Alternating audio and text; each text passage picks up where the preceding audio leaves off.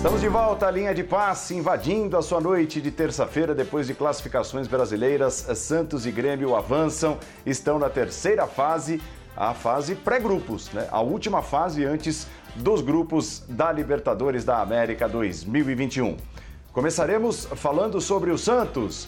Abre aí o time de comentaristas para essa noite de terça-feira. Nós temos Leonardo Bertozzi, Vitor Birner, Mauro Naves, Paulo Calçade, o nosso time escalado definido para esta noite. Falaremos bastante de Libertadores, da classificação dura, né? foi suada a classificação Santista lá na Venezuela, mas antes da conversa com os nossos comentaristas, um pouco do que disse após o jogo o técnico do Santos, o Ariel Roland. Vamos conferir. La Copa Libertadores es, es muy difícil. Eh, hoy toda la presión la tenía Santos porque Lara iba por algo histórico, que era dejar al último finalista de la Copa Libertadores afuera de la Copa. Así que para nosotros era toda la presión que teníamos que manejar. Y, creo que, en todo momento tratamos de jugar como a nosotros nos gusta, con la posesión del balón pero lo mismo que dije en la respuesta anterior, nos faltó profundidad y a pesar de eso creo que el equipo este, redondea un buen partido con la posesión, pero de tres cuartos de cancha para adelante eh, nos faltó este, más agresividad y más velocidad para poder quebrar ese repliegue que el área planteó. É um bom resumo, é um bom resumo do que foi a classificação do Santos depois do empate por 1 a 1 lá na Venezuela, né, Mauro? O, o Roland detecta que o Santos teve o controle do jogo, mas ele, ele chama ali no terceiro quarto, né? Do terceiro quarto para frente, ou seja, ali na região da área de defesa do Deportivo Lara, faltou um pouco mais de inspiração. O Santos teve em determinado momento 75% de posse de bola, mas isso não era reflexo da superioridade dentro de campo em criação de jogadas e o Santos teve dificuldade, tanto que terminou ali suando para correndo bastante para evitar o segundo gol que levaria a definição para os pênaltis, o segundo gol do Deportivo Lara. Tudo bem, Mauro? Boa noite. Boa noite, Paulo. Boa noite, companheiros. Abraço enorme a quem está em casa nos acompanhando. Eu vou pegar um gancho seu e dizer assim que eu tenho um pouco de dificuldade de achar que o Santos teve dificuldade lá. Você viu, você mesmo disse aí, foi o primeiro tempo chegou a 75%, terminou com 66%. O que houve no primeiro tempo é que só conseguiu duas finalizações, por sinal, o mesmo número que o adversário havia conseguido. Então, assim, era um Santos com a bola, com a bola, com a bola mas não acontecia nada, né? Até que a gente teve um lance é, muito curioso, que saiu um golaço aí de falta. Faz tempo que a gente não vê gols bonitos no futebol brasileiro de falta, né?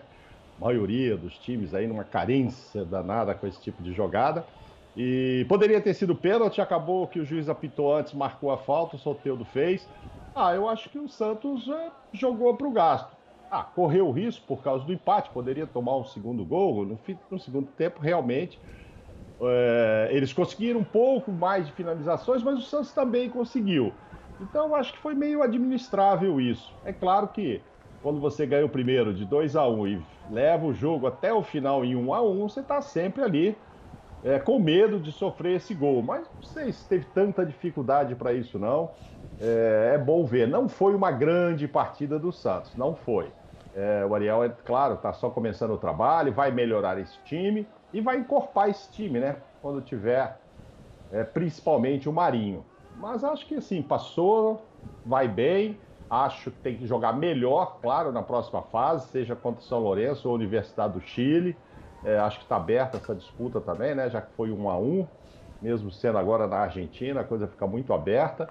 E aí tem que jogar um pouco mais do que é, jogou esses dois primeiros jogos aí dessa fase. O adversário era bem mais fraco, e, e o Santos, então, tomara já tenha o Marinho para as próximas e tal, deu uma encorpada, porque também não adianta, né? Tem bola, tem bola, tem bola, mas não faz nada com ela, né? Aí vai acontecer aquela história do Mourinho lá. Ah, gosta tanto da bola, leva para casa, mas me deixa os pontos.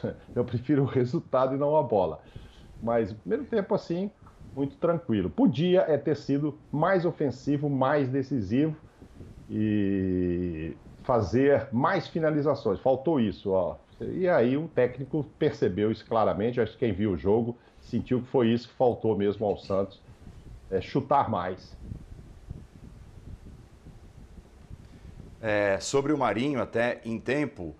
É, às vezes fica a impressão de que, principalmente para atleta, jogador de futebol profissional, é fácil se recuperar da Covid, né? Ah, fica ali os 10, 14 dias, depois volta naturalmente, corre normalmente, é, faz dois, três treinos e, e volta aos gramados. O Marinho está com muita dificuldade para voltar a ter um rendimento atlético que possa ser o ideal para que ele volte aos gramados depois de adquirir né, depois de ser contaminado pelo coronavírus. Então, não é fácil para todo mundo, não. Muito pelo contrário, muito pelo contrário. Tudo bem, Vitor Birner? Boa noite. Tudo bem, Paulo? Boa noite a você, boa noite aos colegas, aos fãs e às fãs do esporte.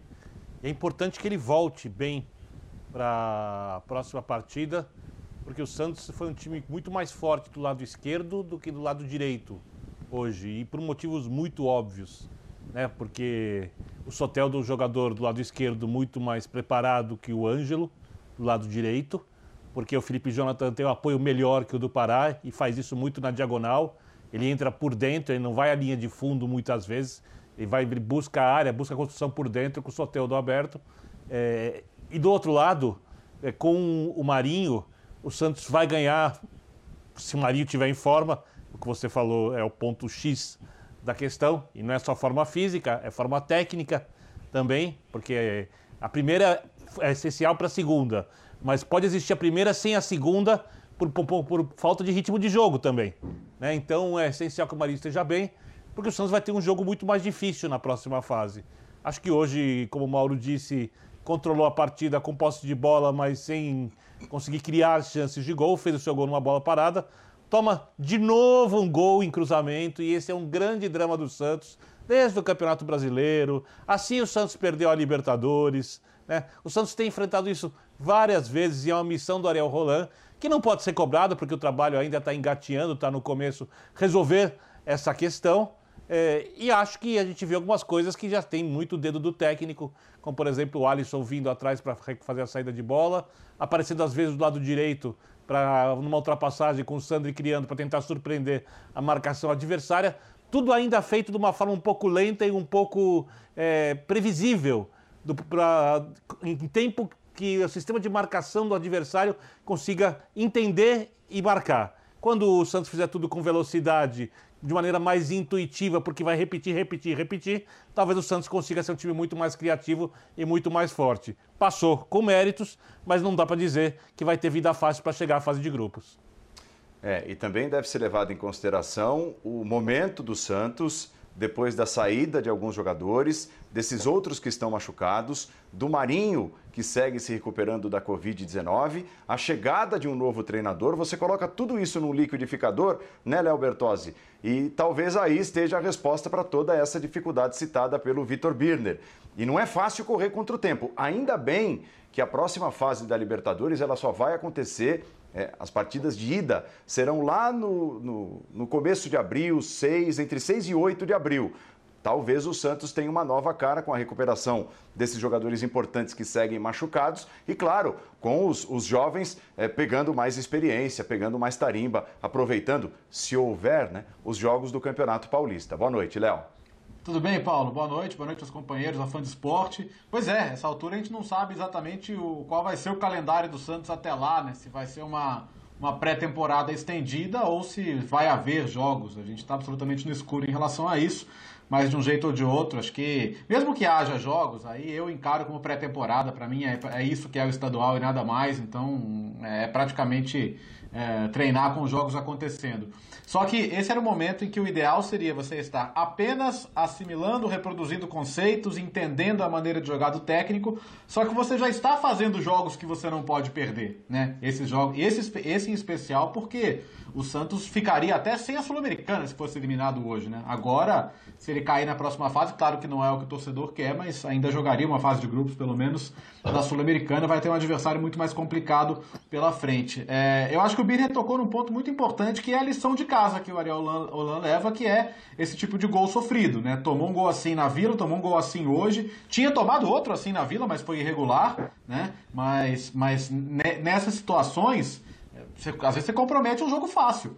Concordo com o que o Mauro disse, foi, foi mais tenso do que fácil, do, foi mais tenso do que difícil, na verdade, porque o jogo foi controlado o tempo todo, mas você entra naquele cenário de, pô, você tomou um gol assim numa bola na área, quem garante que não vai tomar outro? E aí você tem muito garoto, é o medo de errar, é o medo de ser eliminado. Como disse o próprio Olan, fala, é, um time da Venezuela sonhando em eliminar o poderosíssimo e atual finalista Santos. Então você começa a sentir que aquele jogo que está na sua mão de repente pode escapar. Eu até entendo um certo nervosismo e entendo por que, que o Santos caiu é, na reta final. Mas, mas o, o Birner pontuou bem as questões da maneira de jogar do time. Acho que é, esse aspecto de, de um dar amplitude, que é o Soteu, do outro vir trabalhar por dentro, que é o Felipe Jonathan, a saída com três, não segurando nos laterais, mas com o volante recuando, né? Que tem times que variam muito essa maneira de, de iniciação das jogadas. Mas você já percebe o que o técnico quer. Agora entender como é que o time vai assimilar isso. E de fato, essas semanas até o próximo jogo vão ser importantes. Até porque o próximo adversário eh, já não é um adversário de baixo nível. É, a Universidade do Chile tem um bom time, o São Lourenço está numa situação semelhante, num começo de trabalho também, que é muito promissor, com um bom técnico, ah, então eu consigo ver muitas particularidades é, que, que, que, coincidem entre Santos e São Lourenço, se foi esse o jogo, mas enfim, acho que é muito importante, jogando ou não o Campeonato Paulista, o que o Holanda tem essas próximas semanas até o próximo jogo realmente importante. Paulo Calçade, boa noite, bem-vindo. Olá, Paulo. Olá, companheiros. Olá para você que nos acompanha. É, apesar da temporada não ter terminado e começou outra, na verdade, tudo aquilo que acontece quando termina uma temporada está acontecendo agora. Né? O Santos tinha. Faltaram seis jogadores da final da Libertadores no time de hoje. Seis. E a final foi no dia 30 de janeiro. Então passou fevereiro, não chegou nem no final de março, é outro Santos. Né? Bem diferente. Ah, mas é o Marinho, é, o Caio Jorge, é o Pituca foi embora, Veríssimo, é verdade, mas é, é a, a, a, cobrança ainda é a cobrança da final da Libertadores. Então, não é só o adversário, o adversário quer derrotar o finalista. Embora saiba que do finalista ali não tem muita coisa. E o Santos também está se reerguendo com outro treinador, isso eu tenho um peso. Fosse o Santos o mesmo time do Cuca hoje, o mesmo time escalado para a final da Libertadores, a gente poderia estar discutindo diferenças e ainda uma distância muito grande da forma de jogar. Porque se chegou à final, algo mostrou para chegar à final. É, mas é outro treinador, pode até melhorar o Santos, pode até jogar um futebol superior. Não dez dias depois de chegar. Eu acho que do jogo de, da semana passada para hoje, o Santos até que melhorou algumas coisas estão melhores, né? Não é, mas está cheio de meninos ainda, ainda falta experiência. Claro, um ataque que tem Soteu do Marinho, se tivesse o Caio Jorge, os três, eles têm uma interferência sobre todo o resto da equipe, mesmo com problemas no, no meio de campo para se articular, talvez, mas você tem um trio atacante que é aquele trio. É o Marinho na melhor fase da vida dele, ressalva para a Covid. É, porque Assim, a ideia de que todo mundo vai ter uma vida normal depois, talvez seja talvez isso seja verdade. Ou não. Talvez o jogador de futebol, o atleta, tenha menos problemas, mas ainda precisa carece de o quê? De estudo e de experiência para saber realmente as sequelas. Né? Para determinado é, para determinada faixa da população, para quem tem mais de 60 anos, para quem tem 40, para quem tem 20, para quem é atleta, para quem não é, atletas com é, recuperações diferentes, porque afeta muita coisa e a gente não sabe, tá vendo? Tem um aí e, e, e olha que ideia, né? Se tem alguém que passa vitalidade, saúde, força, é o Marinho. Entendeu? Que nem sempre é pela aparência, né? Então, eu acho que o trabalho do, do Roland é, gente, é o possível. O homem passou de fase, tem que aplaudir e torcer para o Santos melhorar. É a coisa que mais me chamou a atenção hoje, como ponto negativo, além da bola aérea, porque os pontos positivos a gente sempre cita e é, eles estão sendo mais bem trabalhados e construídos. É, e aí eu acho que tem um pouco a ver com a experiência, com a saída dos jogadores que o Calçade acabou de citar. Quando o Santos toma o gol de cabeça, até aquele momento, o Santos estava muito tranquilo na partida, não uhum. sem criar chances de gols. E ele não é que ele só tomou o gol de cabeça, ele passou a perder posse de bola e aumentou muito a frequência do Lara no campo de ataque, campo de defesa santista.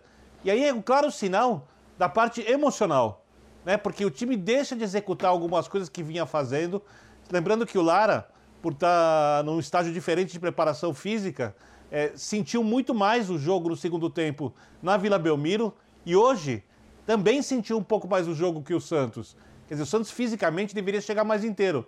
Mas você via a partida após o gol de empate e a impressão é que isso não era realidade.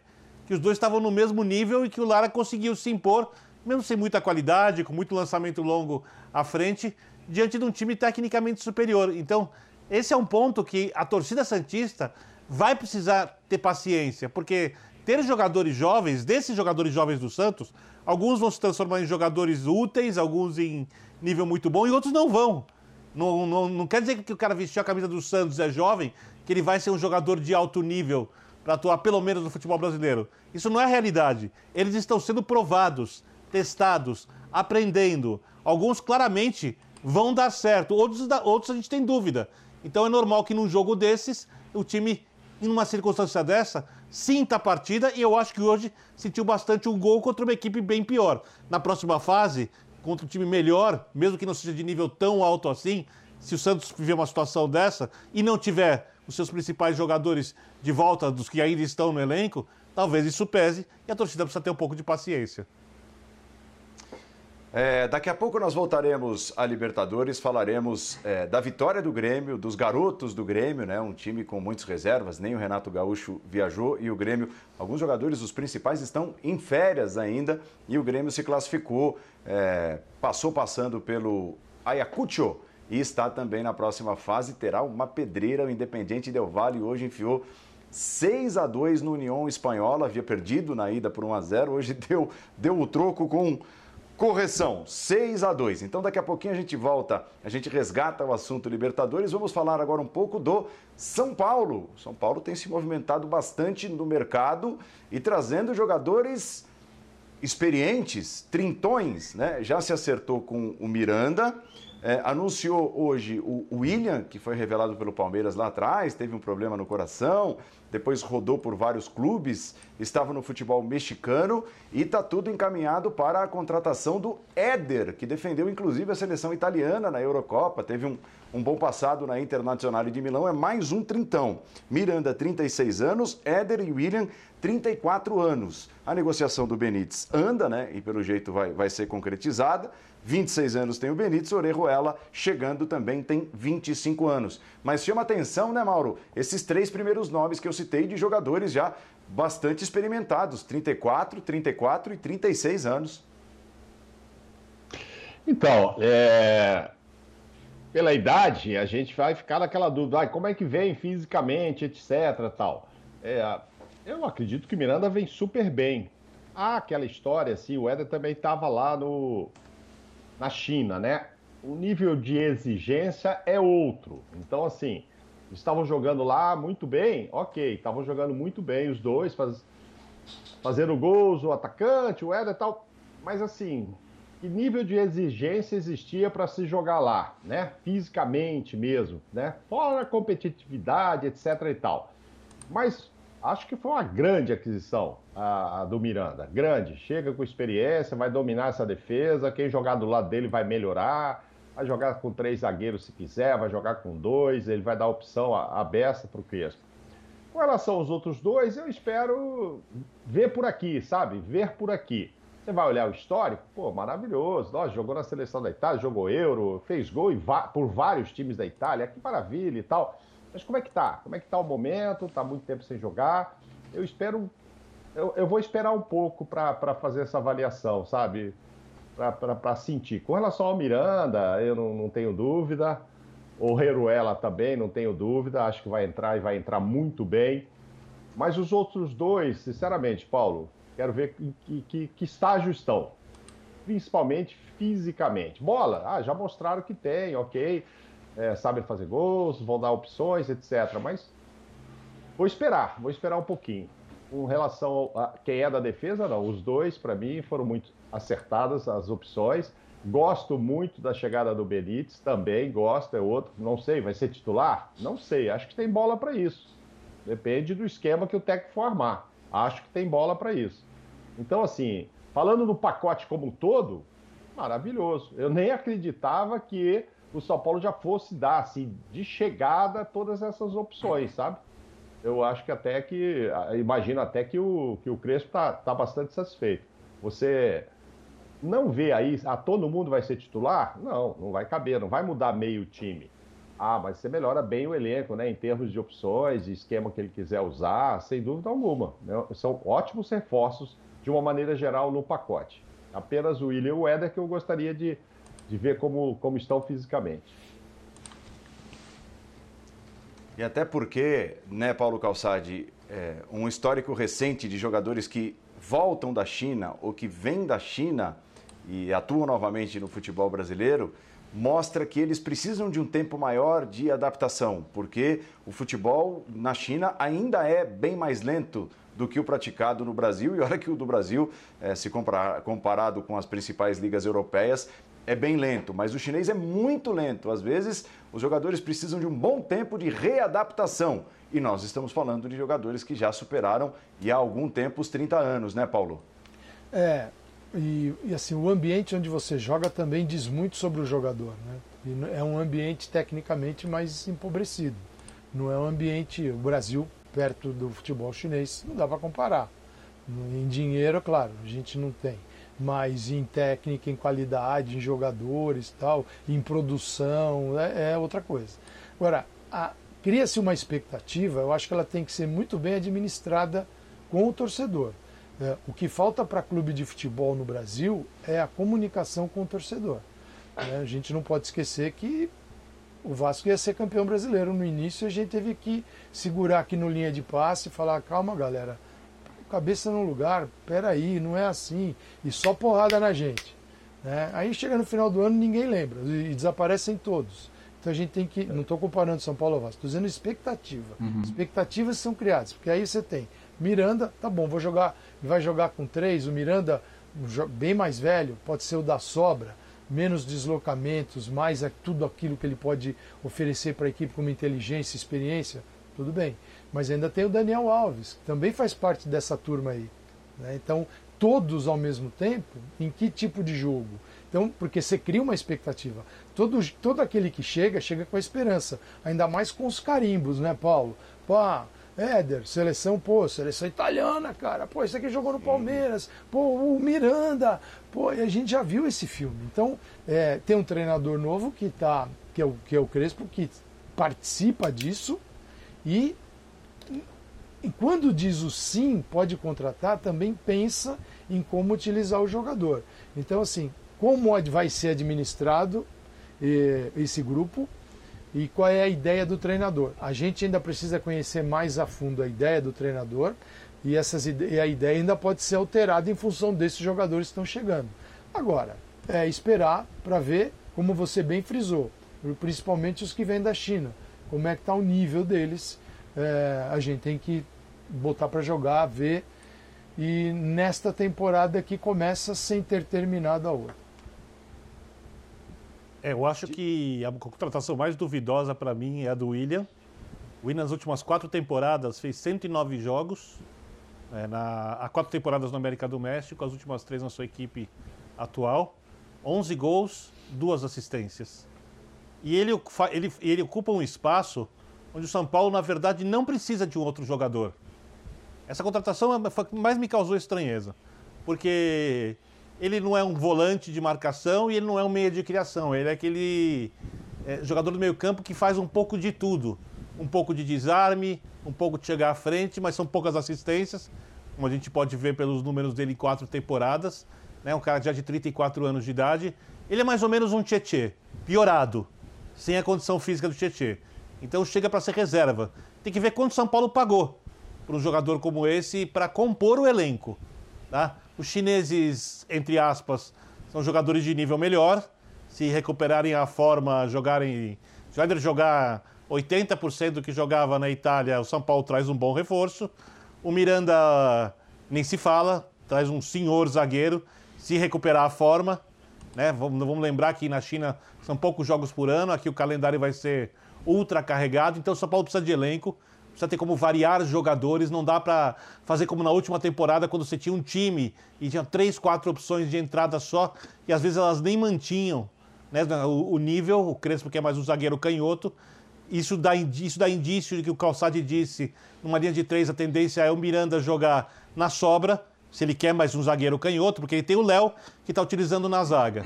Né? O Miranda pode jogar pela esquerda sem problema, bastou ali vários, vários momentos da carreira, quase toda a carreira. Então, se ele quer um zagueiro canhoto, provavelmente ele quer ou um reserva ou ele quer o Miranda na sobra.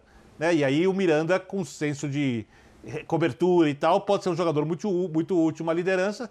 E para mim, é, o que chama atenção também é que o São Paulo vai anunciar ali no final das contas, são cinco jogadores, contando o lateral, Orejuela e tal tudo mais. Só que só pode escrever três no estadual. São Paulo não tem mais direito a escrever cinco jogadores, se eu não me engano. São só três que podem ser inscritos. Ou seja, são jogadores que vão atuar na Libertadores daqui a algum tempo e no restante da temporada, mas não podem ser inscritos no campeonato estadual. E a minha dúvida é: se o São Paulo vai economizar, diminuir em 100 milhões de reais a dívida nessa temporada, como se não me engano está na previsão orçamentária, o São Paulo tinha pouco dinheiro para contratar, é, o São Paulo deve ter alguém negociado, nem que seja no meio do ano, deve ter alguém vendido. E eu só espero que o São Paulo não perca jogadores melhores para trazer veteranos piores, porque aí isso tudo que está acontecendo, que pode melhorar o time, não vai passar de mais uma grande ilusão no Morumbi. Esse ponto, esse ponto que o Birner levanta é interessante, né? Porque os clubes brasileiros trabalham com a previsão de, de, venda de jogador no orçamento, o que é uma coisa absolutamente volátil, mas eles colocam lá X como venda de jogador. E tem que bater a meta. Chega proposta, não chega proposta. Então o São Paulo não é, não é muito diferente disso normalmente, né? É, vamos ver o que vai acontecer. Só sobre, sobre o Éder, assim, ele, ele, fez parte, cinco anos atrás já, de uma seleção italiana absolutamente surpreendente, né? Que tinha o Graziano Pelé como seu companheiro de ataque, tinha Jaqueline no meio campo, e, e esse time ganhou da Bélgica, ganhou da Espanha, perdeu só nos pênaltis para a Alemanha. Eu considero um trabalho na carreira do Antônio Conte, talvez até maior do que todos os títulos que ele ganhou, que o que ele provavelmente vai ganhar com a Inter agora. Na China... É, essa média aí de praticamente um gol a cada dois jogos, de 10 gols por temporada, né? temporada que se joga bem menos que aqui. E aliás, acho que esse é um ponto a observar. Né? Ele vai ser submetido a uma carga de jogos aqui que a China não te oferece. Para a idade dele, isso é relevante. Então, qual seria o mercado dele hoje voltando para a Europa? Acho que ou ele iria para um time na Série A italiana de parte baixa de tabela, ou para um time um pouco maior para ser terceira, quarta, quinta opção do ataque. Acho que seria esse o mercado dele. E de certa forma o futebol brasileiro é uma redescoberta para ele, né? Ele jogou, ele saiu, se não me engano, com 18 anos do Criciúma e, e o resto da carreira dele foi praticamente todo no exterior. Então ele teria praticamente que aprender o futebol brasileiro. Até por isso, eu vejo como uma contratação de composição de elenco, de disputar a posição, não necessariamente jogar todas, não necessariamente começar a maioria das partidas, mas acho que a experiência internacional, no nível da experiência que ele tem, Quer dizer, um cara que jogou uma grande competição de seleções e, e, e, tem feito gols, queira ou não, né? Mesmo sendo na China, eu acho que ele pode ajudar. O ponto, mas esse, esse, ponto que o Bira levantou é interessante, né? Tem alguém saindo ou não, né? Diga, Mauro. Não, não, eu tava pensando é, exatamente nesse pacote todo, e ainda tô vendo, o São Paulo ainda tá falando de outros jogadores, né? Ainda tem alternativas, tá buscando, Gabriel Neves, etc. Eu tava imaginando mesmo, 5, 6, 7 tal é, quem vem para entrar no time, né? Se a gente olhar o time que terminou o ano, que o, que o Crespo começou a trabalhar, onde estão essas deficiências? Eu imagino que o Miranda vai chegar e vai entrar. Ok. O, o, o Reno. Orejuela também. Ela, também. De lateral ou de ponta? Que já estão falando para jogar de ponta. Mas eu acho que não. Vai de lateral, né? Não, nem o Manfran, nem o Miranda. É, vai ser um ala ali. Então são dois. Mas, mas nós estamos falando de cinco, seis, sete jogadores, que ainda o São Paulo ainda tem outros aí que ele está buscando e tal, inclusive para o meio, né? Então, William, é para compor. Quem mais? O Gabriel Neves, se chegar, joga. Sai quem ali no meio? Entendeu? Agora, será que estava tão ruim assim? Eu não sei como é que foi essa avaliação do Crespo. Ele olhou os 11 e achou que tem dois, três buracos que ele coloca dois, três titulares, ou apenas dois. É, não vejo o Éder chegando também sendo titular, então. Eu acho que assim, é bastante composição de elenco mesmo. Então, para o time diretamente, talvez entre em dois, no máximo três. Acho que sei.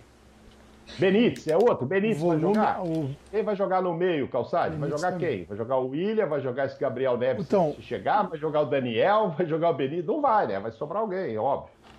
Vão sobrar muitos. O, acho que, eu acho que esse, esses nomes eu acho que permitem vários formatos. Assim, eu, assim a parte tática assim, de, da, da, maneira da disposição, ela é só um, um ponto de partida para a gente entender. Né? Pra, o que vale é, é a interação entre eles, né? que é o esquema. O sistema tá bom. Eu acho que o sistema é importante para criar um. até para o jogador entender o que, onde ele se coloca. Mas imaginar três zagueiros. Miranda sobra. Ele quer mais um. Ele precisa de zagueiros que saibam construir e sair jogando. Não adianta ter três zagueiros e os caras que não sabem sair. Porque aí ele vai começar a puxar o time para a saída e aí ele só vai ter a função, esses três vão ter a função de se defender, de defender o time. E eles são os primeiros construtores. Então ele precisa uhum. de zagueiros que saibam sair com a bola. Então isso é fundamental. Para imaginando na cabeça dele três. Se ele tiver uma linha de quatro no meio de campo, ele pode até com três é, não ter um, um volante, um Luan, por exemplo, um volante, volante. Ele pode ter nessa linha de quatro Orejuela e o Reinaldo, se for o caso, e dois jogadores por dentro que joguem, e não um volante com característica de pegada. Pode ter um, estou tentando encaixar o Benítez, Mauro. Um uhum. e dois. Quer dizer, o né, você é um 3-4-3, mas no caso com o Benítez, é um cara que joga à frente desses dois do centro do campo. Eu acho que ele tem possibilidades aqui, tentando imaginar que de fora, ainda se, sem ter a noção exata de todos os nomes que vão chegar, se é que vão chegar outros. É opções táticas que. E, e Mauro, talvez a gente não vá encontrar, e o jogador tem que. Os que vêm de fora sabem, os daqui tem problema com isso. Talvez não vai ser todo jogo um São Paulo igualzinho ao jogo anterior. É. Eu acho que ah, não, não, vai ser, Calçade. Pensei até no vai 3, ser. 5, 2, até, até por essa questão. É, ele tem jogado num 3-1-4-2, na verdade. Né? E esse um volante participa bastante da construção, construção. Ele forma um losango com os três zagueiros, está à frente. Tem uma linha de quatro e os dois atacantes. Os jogadores pelo lado do, do quarteto são jogadores que dão amplitude, bastante, porque eles avançam, vão muito à frente, né? E os dois jogadores por dentro constroem muito com o Luciano se movimentando e o Pablo como um centroavante que também aparece pelos lados, ou não tanto aberto, mas pelos lados para tentar criar opção. Um time de bastante mobilidade, um time interessante que ele tem criado. Com o Benítez, é, ele perde, por exemplo, capacidade de recuperação na, ao perder a bola rapidamente. Né? O Benítez é um cara que vai conseguir atacar a saída de bola do adversário mas ele não faz isso o jogo inteiro, não faz com a mesma intensidade que os jogadores de hoje fazem. Porém, para algumas circunstâncias e desenhos de táticos e para situações e contra adversários de características diferentes, o Benítez pode ser um jogador útil. Por isso, eu acho que o que o Calçade acaba de citar, que o São Paulo vai ter mais de um modelo e o São Paulo vai adaptar esse modelo ao que o treinador acha necessário para o jogo, eu acho que isso é muito claro, assim. Ao contrário do que fazia o Diniz, que era um ou outro ajuste, mas sempre com o mesmo modelo, independentemente da maneira como jogava o adversário. É, e o outro é, é o 3 Inclusive aqui, ó, né? no blog do Perrone... modelo, calçar de outro. Desculpa, Paulo. É, exato. É, Não, é, e, e também, assim, tá tantos jogadores... Uhum. É, tantos jogadores é, veteranos acima dos 30 anos jogando juntos todos os jogos, é, não dá para imaginar. E, e, até sobre o, o Gabriel Mendes, né?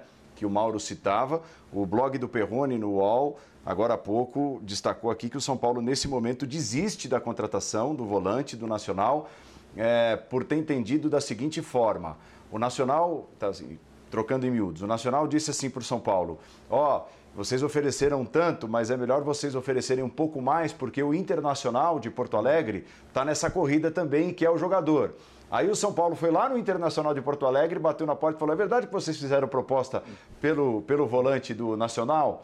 E aí o Internacional disse para o São Paulo: não, em hipótese alguma, nós não fizemos nenhuma proposta. Então o São Paulo entendeu que houve um blefe do Nacional e nesse momento, é, se, se, se o Nacional não der um passo atrás, dizendo: ó, oh, não, tudo bem, a proposta que vocês fizeram é, é satisfatória e a gente aceita, ah, as é. negociações estão encerradas. E ali o São Paulo tem um buraco, né? Porque o São Paulo tem o Luan, que finaliza muito mal em gol, não faz gol, é muito raro, que tem um passe de qualidade razoável, que melhorou bastante na era de Diniz, dá muita bola na fogueira, né? E não tem um grande passe, mas tudo bem, não é um desastre, é mediano nesse aspecto. e só tem esse jogador que, com mais característica de desarme no meio-campo. Essa é uma posição que o São Paulo, por exemplo, com todas essas contratações que vieram até agora, tem um buraco no seu elenco ainda. É, eu disse Mendes é Neves, Gabriel é. Neves. É. Né? Gabriel e Neves o, seria o cara para chegar e, o, e, tomar conta dessa posição. E o Nacional e o Nacional ignora a internet, né? Que, internet, é. telefone. Mas o pacote ai, ai, vai Tudo bem. É raiz. É da falta de zagueiro, é. né? Ainda falta Fala, zagueiro. Tá muito longe, muito longe. É. É, é o São Paulo. É o São nem Paulo... se conversa, estou muito longe. Não, não, não. É o São Paulo foi lá bater na porta e falou: Inter, é verdade que vocês fizeram uma proposta? Porque nós estamos negociando lá com os uruguaios. O Inter falou: não, de jeito. E aí o São Paulo virou para o Nacional. Ah, vocês estão tão de sacanagem comigo? Então, Nacional, ó. Internacional e São Paulo. É... O contrário, Linha de casa para você participar. O Paulo. O Paulo. É. O Nacional, o Nacional pode ter dito pro São Paulo, pô, o Internacional tá de sacanagem com você, fica esperto. É, vai ficar um jogo aí, né? Não vai engolir isso aqui. O Internacional pode estar tá de malandragem também. Também tem disso no futebol, né? Viu, não, Paulo? Não tô nem pensando nele. Viu, tô, sei... Paulo, tô nem pensando e fez uma oferta maior. Isso também existe, a gente não pode tirar isso do radar. E, e o que pode acontecer é o Inter falar assim, isso aqui é uma boa ideia. É. Eu não tinha pensado nisso, mas ó, pensado nisso, é uma, hein? É verdade. Quanto, quanto eles ofereceram mesmo? É. Eu, eu, cubro ali um tostãozinho a mais e levo Nacional, o volante. agora que o São Paulo caiu fora, a minha proposta é abaixo da dele. Tá fino? ai, ai. É, nós tivemos. Nós tivemos é, agora há pouco lá em Quito a classificação do Grêmio. O Grêmio mandou um time bem alternativo, né, com muitos jovens, jogadores que não vinham tendo grandes oportunidades entre os titulares nos jogos mais importantes. É, deu um belo passo aqui no Brasil, uma grande goleada para cima do Ayacucho e venceu hoje com dificuldade, 2 a 1 né? O jogo teve lá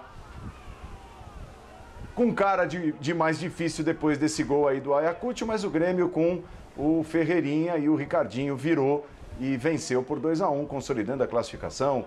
Confortável placar agregado, mas agora, agora vem o Independiente Del Valle, que promete ser uma parada bem mais indigesta, né, Léo? O Independiente perdeu, Independiente Del Valle perdeu na ida para a União Espanhola, hoje fez 6 a 2 e será o adversário do Grêmio na terceira e última fase antes dos, dos grupos da Libertadores. É, o jogo de hoje, eu não sei qual a impressão dos amigos, mas acho que o Grêmio levaria tranquilamente do 0 a 0 aí ficou com vergonha de perder para um time tão frágil e acabou se mexendo o suficiente para ganhar, né? O recado, acho que o recado quando você não leva seus jogadores, quando você não leva o seu técnico, né? E eu acho que o técnico pelo menos deveria ir, mas enfim, o, o Renato, na maioria do tempo, faz o que ele quer mesmo e, e, e, e os outros aceitam. É, acho que o recado era esse, né? Era praticamente um, é um jogo não competitivo, né? Um competitivo. Foi a impressão que eu fiquei. Agora, teve pontos positivos, mais uma vez o Ferreirinha bem, o gol do Ricardinho é legal para ele também. Enfim, o torcedor sempre fica feliz quando o garoto tem uma oportunidade, né? Você vê a alegria dele aí também com o gol. Isso é sempre muito bacana. Agora, a próxima fase, assim, o, o, o Independente Del Valle, ele, ele abriu 4 a 0 com uma facilidade e, e, com, e com uma autoridade no jogo de hoje, sem dar qualquer chance ao seu rival. Primeiro tempo. Né, do primeiro tempo ainda, que assim, foi uma coisa realmente impressionante. É, claro que fica a dúvida como é que vai ser sem o Miguel Ramírez, que aliás está ali do lado agora em Porto Alegre, mas o Renato Paiva, que veio do, do, do, do Benfica B, tem, tem uma ideia de jogo de, de prosseguimento, né? não deve fazer grandes mudanças. E a gente viu a porrada que o Flamengo tomou lá há não, há não muito tempo, né? Então é para é ser um período aí de, de preparação muito importante, porque é um, é um rival que pode tirar o Grêmio. Esse é um rival que pode tirar o Grêmio. O Yakult nunca teve essa possibilidade, mas no caso do, do, do Independente Del Vale, hoje, assim, hoje foi, foi, hoje foi um recado. Foi assim, Grêmio, me espera porque eu não sou o Ayacucho. Se você quiser passar de mim, você vai ter que jogar um futebol que não é o futebol que você jogou nesses dois jogos, mesmo no 6 a 1 Eu dei o vale jogando muito com a bola, saindo de trás tocando a bola. Mesma coisa. Fazia com o Miguel Ramírez, uhum. né, com um jogo bem propositivo, bem ofensivo é, que deve oferecer algum espaço para o contra-ataque ao Grêmio. E aí a dúvida é se o Renato pretende nessa temporada. Aí nós vamos entrar num dilema que vem de duas temporadas, não é um dilema novo. Se ele quer o Grêmio no estilo campeão da Libertadores, o Grêmio campeão da Copa do Brasil ou se ele quer o Grêmio dos últimos dois anos, que é um Grêmio pouco criativo, de contra-ataque e jogada aérea. E o que ele pode fazer daqui até o dia do jogo, né? Onde ele pode mudar e no que é, o que é possível melhorar. Porque o Del Valle vai oferecer ao Grêmio o que o Grêmio, por exemplo, adoraria ter nessa temporada. Né? Vai oferecer o espaço para algum contra-ataque. Agora, é isso? É essa a estratégia do Grêmio para jogar contra o Del Valle, que hoje foi muito bem, mas tem oscilado né, em, em, em algum, de algumas partidas, algumas joga muito bem, outras nem tanto. A última partida, por exemplo, na Libertadores foi um exemplo para ser citado, não foi mal para perder por 1 a 0 com gol contra, mas foi muito longe do time que jogou hoje. Né? E o time que joga com a bola, ainda mais em tempos sem pessoas no estádio, ele faz a mesma coisa em qualquer lugar. Um pouco pior, um pouco melhor se tiver pronto, mas consegue fazer. O Del Valle faz um pouco melhor ou muito pior. O Grêmio vai ficar esperando isso ou o Grêmio vai se impor como equipe gigante da América, uma equipe técnica, uma equipe que tem qualidade, Ô, Birner, uma equipe que é um treinador há muito tempo? no- Eu acho no que essa é a grande Equador, dúvida. né? Eu não sei a resposta. No jogo no Equador não é feio ter essa estratégia de, de esperar, não, hein? Eu acho até a melhor. Eu acho que inclusive é o que o Flamengo não fez na pancada que tomou lá. Também E aí, acho. Paulo Calçade? É, o- até porque a gente está falando ali já tem, já tem um fator complicador, né? Que é no- nesse jogo que foi disputado no Equador. É, o que eu vejo, assim, primeiro que eu acho que o Grêmio, claro que um 6 a 1 é um baita de um placar, né? Ninguém fala assim, 6 a 1 um placar perigoso. Perigoso é para quem tomou um, né? Para quem tomou seis, não para quem tomou um. Mas, pô, não vai o treinador, você vai o time reserva, você olha no banco, tá todos os reservas, quer dizer, assim, é um, é um, eles abandonaram, falaram assim, "Fix, fica tranquilo que o vento. Sabe aquelas coisas que a gente, na rua a gente jogava bola, aí falava assim, esquenta não que o vento marca? Que você queria falar de alguém. É mais ou menos isso, o vento A marca. natureza marca. A, na- a natureza, é, não é o vento. Faz parte da natureza, né, Birner? Agora, o, o Birner, eu- agora, foi muita. Achei que. O que eu penso? Às vezes você tem um time de garotos, vai, que por um desastre você toma um, dois, dá uma estremecida, né? Mas tudo bem, isso não, já passou. Agora é outra parada e o Grêmio tem que se. O Grêmio está se reconstruindo, né? O Grêmio também está falando de jogador, está falando de novos goleiros, de jogadores que cheguem, pelo menos, né, não, não precisam ser muitos, mas os que vierem precisam entrar para resolver, para jogar e causar um certo impacto com a torcida, porque a torcida terminou a temporada um tanto abalada. Então, quem são esses jogadores? Né? Que, que, o que, que eles vão aportar dentro de campo? Quem é o goleiro? O goleiro tem que ser um. Porque o Vanderlei, quando veio, o Vanderlei não veio sem. O Vanderlei veio como um cara com boas referências para o gol do Grêmio. Não era um quebra-galho. E nem o Vanderlei serve hoje. Então, acho que o Grêmio tem uma dificuldade fenomenal pela frente. Vai ter que se ajustar muito, jogar muito mais do que está jogando, porque o Grêmio não tem jogado um grande futebol. O que o Grêmio tem, que eu vejo, é até para um time que é totalmente diferente do titular, o Grêmio consegue dar uma identidade para jogar Libertadores. Isso é isso é, é, é ano após ano você disputar aquela competição. Né? Perde aquele sabor de novidade e, você- e o jogador sente menos. E isso vi no time do Grêmio hoje contra um time que é horroroso. É, só, só um negócio é mais feio do que o Ayacucho. É o distintivo da camisa. Esse é imbatível. É, Eu acho que é, o Grêmio Se atenção- conformou até agora. Não. Fala, Mauro. Não, não, acho que o Grêmio fez tudo corretamente. Corretamente. O Grêmio começou a temporada desse ano sem terminar a do ano passado, né? Que ele foi para a Copa do Brasil. Então é o que a gente está dizendo. Esses times precisam descansar. Ele mete 6 a 1 deu 10 dias de férias, já estava 6 a 1 Como disse o Calçade, a natureza marca esse adversário. Deu férias, inclusive, para o técnico, enfim, todo mundo descansar a cabeça. Estava muito claro que ia passar por esse jogo, depois desse 6 a 1 é, se ele fosse lá jogar hoje com todos os titulares, na altitude, etc. e tal, depois desse desgaste todo da, da temporada passada, é, eu não via vantagem nenhuma. Eu vou te falar que eu não ia ter nem interesse em assistir o jogo, a não ser por força da profissão, porque, ah, 6x1, o que, que eu vou ver lá? Agora, na altitude com o Grêmio de novo. Hoje não, pelo menos eu tinha vontade de ver uma molecada lá. Foi legal, achei legal, achei legal ver a molecada e tal. Acho que é uma grande oportunidade para eles, né? Não vão esquecer esse jogo. Imagina, vários deles nunca participaram de um jogo é, de Libertadores. Agora, tem que arrumar o time, como vocês estão dizendo, porque o negócio agora é diferente. O próximo adversário é, é diferente. Para os dois, né? A gente acabou de falar do Santos, o Santos também é a mesma coisa.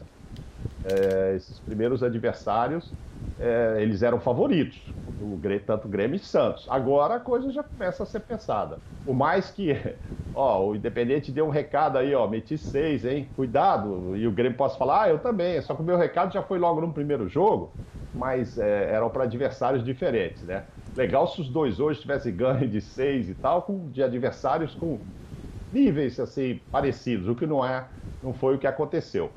Mas cria mais expectativa ainda para esse encontro do Grêmio. Demais. Quem é que vai conseguir fazer tantos gols? Enfim, lógico, nenhum nem outro deve ganhar. Quem vai ganhar de seis no próximo confronto é, é muito. É, ganharam de acordo com os adversários que enfrentaram agora nessa fase. Mas para os dois será difícil. E achei que o jogo foi interessante só nesse aspecto, de ver os meninos. Meninos que nunca viam, vários deles nunca tinham jogado uma Libertadores. Vê de novo o Ferreirinha, vê a importância do Ferreirinha, marcando mais um gol em Libertadores. Achei que é isso. Agora tem que descansar, vai botar essa molecada no gaúcho, né? Porque os caras vão estar. Eu acho que o Grêmio já tem compromisso sexto ou sábado aí pelo Campeonato Gaúcho, e lá vai ter o campeonato, ao contrário de outros estados. Então vai continuar com essa meninada e preparar o time principal, porque agora sim, agora vem um, vem um jogo muito sério pela frente. Depois de sete anos, Cuca está de volta ao Galo. Apresentado oficialmente hoje, pode até estrear na sexta-feira já no Campeonato Mineiro, dependendo também de desdobramentos dos próximos dias, mas por enquanto o Campeonato Mineiro segue. Cuca falou pela primeira vez nesta volta ao Clube Atlético Mineiro. Vamos ouvir um pouquinho. Eu tenho muita confiança. Hoje as condições são até melhores do que eram naqueles anos, né? e formar um ambiente favorável eu eu busco né em primeiro lugar mostrar a cada jogador o que o que ele luta pelo que ele luta e com quem ele luta é, por situações no time é, mostrar para eles a, a, importância que se tem é, de vestir a camisa do galo e de buscar conquistas dentro do, do Atlético. E a gente tem essa ambição né? Não sei aqui qual competição nós vamos buscar, qual competição a gente vai sair campeão, mas eu sei dizer que eu tenho vontade de disputar todas elas com a máxima vontade possível para poder eh, sair campeão. Né? Então a gente tem um elenco fortíssimo e vamos procurar tirar o máximo de cada um em benefício disso. Muito bem, então aí palavras do Cuca, depois de sete anos, conquistou dois campeonatos mineiros e, claro, principalmente a Libertadores em 2013, está de volta ao Galo. Quais os grandes desafios, você imagina, Léo, do Cuca nessa volta? Fora os desafios que todos têm, né? Covid, uhum. calendário, essa coisa toda. É, quais os, os principais desafios do Cuca olhando para o que pretende o Atlético, para o elenco que tem? Bom, primeiro que essa volta dele envolve questões que não são só do campo, né? Existe uma rejeição que é declarada de parte da torcida pelo episódio da Suíça, que na minha opinião, pelo menos, não é clara, não, não foi claramente é, esclarecido e nem tratado como deveria, com a seriedade que deveria por todos os envolvidos desde então, porque hoje é um tema importante que por muito tempo ficou escondido. O Atlético está tentando passar uma imagem agora de, de que se importa, está procurando até os coletivos femininos para dialogar, o que eu acho positivo, mas acho que tratou, tratar esse assunto como algo superado não é a melhor maneira. É, enfim, é, não seria minha escolha em primeiro lugar por isso, e em segundo porque eu acho que o, o Atlético deveria ter procurado um técnico capaz de dar prosseguimento ao trabalho que o São Paulo começou, que tinha pontos positivos e negativos, mas que já tinha uma base e uma identidade clara. É, com o Cuca é um recomeço, né? Porque a ideia de jogo dele é diferente, tem muitas coisas que o São Paulo faz que ele não faz, tanto em ataque quanto em defesa, enfim. De maneira geral, ele, ele, ele não, não, não, não deve usar a maneira de jogar que o time tinha até então. Agora, ele tem um baita elenco na mão. Né? O Atlético já tinha um elenco forte montado ano passado com, com alto investimento aí dos seus mecenas. Uh, recebe um Nátio Fernandes, que é um dos melhores jogadores do continente, um Hulk, que é um jogador com a história que ele tem no futebol. Tem jogadores que chegaram durante a temporada e agora começam a se adaptar, como o caso do Zaratio, que é ótimo jogador também. Então, olha quanto jogador bom ele tem para trabalhar. Né? Falta de elenco certamente não é uma, uma desculpa nesse caso. Mas é, vamos ver, é um, é, é um recomeço para o Atlético, eu acho, e com, com, com, perspectiva de disputar alto. Os trabalhos do Cuca eu acho que oscilam muito, tem trabalhos em que ele está afim, que ele consegue aglutinar o vestiário, e acho que no Santos ele conseguiu fazer isso muito bem. E tem outros em que as coisas começam a dar errado, e ali é uma espiral negativa, ele se desmotiva, ele está com problema, ele perde o foco. Eu não sei qual trabalho vai ser. Agora, material humano ele tem, só que eu acho que o Atlético escolheu basicamente ignorar o que foi feito ano passado e trazer o Cuca. O Cuca fez 20 pontos a menos que o São Paulo no Santos, né? Claro que conciliando aí com outras competições, principalmente Libertadores. No Atlético a cobrança vai ser de que ele faça mais. Oi, Birné. Então, eu acho que ele tem. O Léo foi muito. Sim, eu concordo plenamente com a história da oscilação. Fez um bom trabalho no Santos, não vinha de bons trabalhos, é fracassado no São Paulo, na segunda passagem pelo Palmeiras também não tinha ido bem. É, é um cara que conhece futebol, mas tem as ideias, é muito convicto delas, e eu acho que às vezes, ao invés de adaptar as ideias às características do elenco, quando você tem um elenco tão bom assim, você fala em tirar o melhor de cada jogador, como ele disse, é preciso que você entenda o que cada jogador pode oferecer. Né? Então você adapta um pouco a sua estratégia de jogar à maneira como os jogadores rendem mais. E forma assim um sistema de marcação e um sistema de criação, ambos fortes. O Cuca não é muito de fazer isso. É, o, Cuca próprio, o Cuca mesmo diz que em dois meses ele sabe se o trabalho vai dar certo ou não vai. Ele já falou isso em entrevista. Uhum. Então eu acho que o Atlético traz um cara que pode dar certo, mas eu não tenho certeza absoluta se vai. É, o time é muito forte do meio campo para frente. Para mim, o Atlético tem um senhor elenco. Atrás, algumas deficiências que a gente pode discutir na zaga, mas do meio para frente é um time muito forte. Eu acho que o grande desafio de qualquer técnico, seja do Cuca ou fosse de outro, é manter esses jogadores todos competindo, satisfeitos pela competitividade e por jogarem no Atlético. Não pode deixar, por exemplo, acontecer de ter um time titular ali e de repente um jogador de alto nível está insatisfeito e falar vou querer sair. Não. Esse cara tem que continuar jogando. Mais ou menos como faz o Abel Ferreira no Palmeiras, onde você não vê jogador virando a cara. No Flamengo, para fazer uma comparação, é, como ganhou com um time específico, especificamente muito forte, é muito difícil mexer nesses jogadores.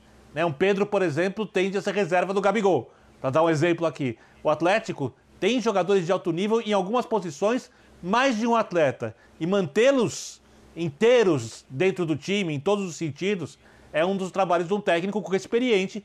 Vamos ver se ele consegue conduzir esses jogadores como é necessário. É, você vê como é necessário o período de adaptação em vários segmentos, né? Eu vou chamar o intervalo agora, mas uma conversa que eu estava trocando aqui por WhatsApp com o, o editor-chefe, o Dimas Coped, que recentemente veio do Bate-Bola na Veia para o Linha de Passe, eu escrevi assim para ele: Vamos até que hora neste bloco? E ele respondeu: é, 19h53, 19h54 no máximo. Aí eu respondi para ele: você quis dizer meia-noite 23 ou meia-noite 24 no máximo? É isso? E aí ele riu aqui, porque eu fico, a gente, é, nós estamos limitados, né? Cada um em sua casa tal, então a, a troca de, de, conversa sobre o, o ritmo do programa e tudo mais é feita também pelo WhatsApp. Aí ele falou: Ih, rapaz, tô louco, tô com o futebol na veia na cabeça. Eu falei: E eu tô mais louco ainda, porque eu entendi perfeitamente o que você quis dizer. Tá vendo? O período de adaptação é, é para todo mundo. Vamos ao. Não são 19h54, mas nós vamos ao intervalo e já já voltamos com mais linha de passe. Até já. Seria um pouco longo, mas. Um pouco, mas...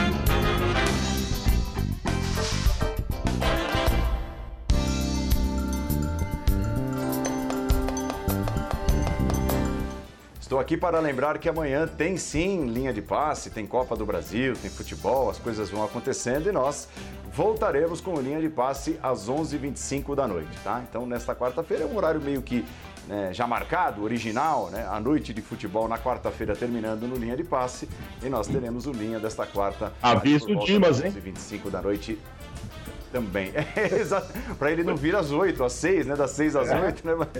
Dimas, depois que estreou na puxeta lá com, com o Chico, com o Jota e com o Joãozinho, virou estrela. Ih, Já não é mais tem o isso, mesmo. hein? Tá no, tá no- nossos editores estão no YouTube agora falando. Já não é mais o mesmo. É, eu falei assim, é é a nossa chance de cornetá-los, porque É. a gente tá aqui, né? Fazendo o Clubista. programa e, e ninguém sabe o que, que a gente tá passando, pelo que a gente tá passando. Ah, não, acelera aqui, tira daqui, falou demais, falou de menos, pega a bola e tudo. É, agora é a nossa vez de cornetá-los lá. Os, os nossos editores estão E- no. Eu vi o primeiro, ficou bem legal, viu, meu? Legal. E ele até esqueceu dos palpites para amanhã, isso é legal.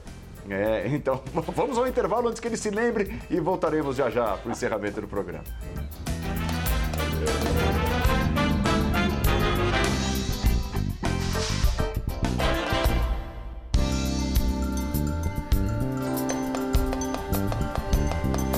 Voltando para o encerramento do Linha de Passe desta terça-feira. Obrigado pela audiência, obrigado Vitor Birner, Mauro Naves, Léo Bertozzi. Valeu. Obrigado a você, Paulo Calçade. Obrigado a você, Fã de Esportes. Amanhã tem uma nova edição do Linha. Chegaremos, estaremos aqui juntos, firmes e fortes, a partir das 11h25 da noite.